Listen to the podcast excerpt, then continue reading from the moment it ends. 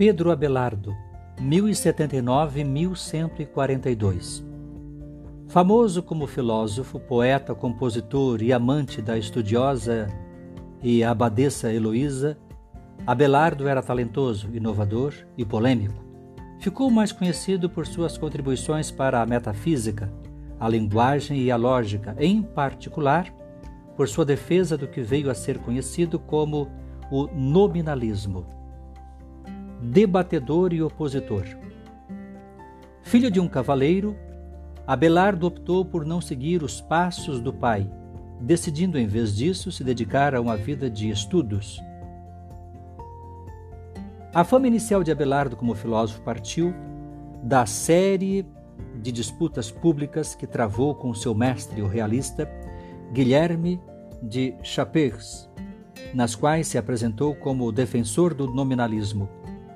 Esse já foi um passo controverso, uma vez que o colocou firmemente em rota de colisão com muitos pensadores mais velhos e mais tradicionais da época e sua carreira posterior foi tempestuosa. Apesar de suas opiniões francas lhe renderem seguidores fanáticos, seus ensinamentos foram duas vezes condenados como heréticos. Nominalismo contra realismo.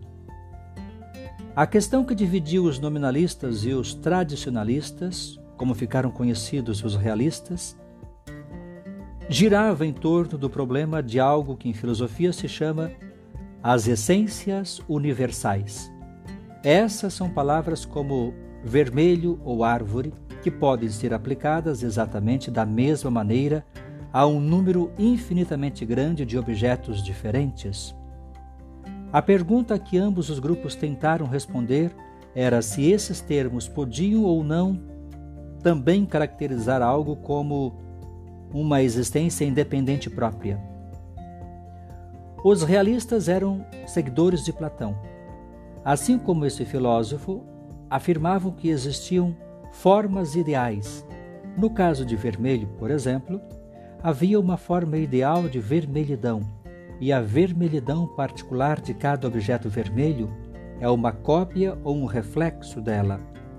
Os nominalistas sustentavam opinião contrária Assim como Aristóteles, embora admitindo que os objetos vermelhos obviamente existem, negavam que a vermelhidão pudesse existir independentemente, como afirmavam os realistas.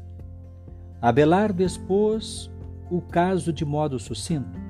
Em sua opinião, as essências universais eram simplesmente nómina, palavras, a postulação realista era irracional e incoerente. A universalidade, concluiu ele, era apenas um recurso semântico da linguagem e nada mais. Condenado pela Igreja. Abelardo era um mestre em todo tipo de argumento dialético, o que também se aplicava no que diz respeito à lógica. Na verdade, muitos sustentam que ele foi o maior lógico de seu tempo. No entanto, quando tentou empregar a lógica e a dialética como ferramentas para ajudá-lo a elaborar seus argumentos teológicos, teve problemas com a igreja. Por fim, foi levado perante dois conselhos eclesiásticos, um em Soissons e outro em Sens.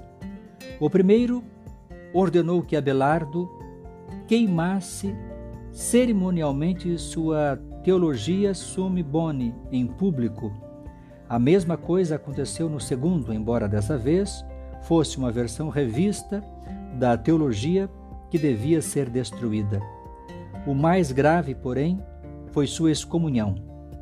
Abelardo anunciou a intenção de apelar diretamente ao Papa, mas, antes que pudesse partir para Roma, o Papa Inocêncio II suspendeu a excomunhão. No entanto, a sentença que apresentou em substituição foi igualmente dura. Abelardo foi condenado a ficar em silêncio pelo resto da vida. Ele morreu logo depois, mas sua obra sobreviveu e influenciou o pensamento de gerações posteriores de filósofos ocidentais. Biografia: Nome: Pedro Abelardo. Nascimento: 1079 Local: Le Palais, próximo a Nantes. Nacionalidade: francês.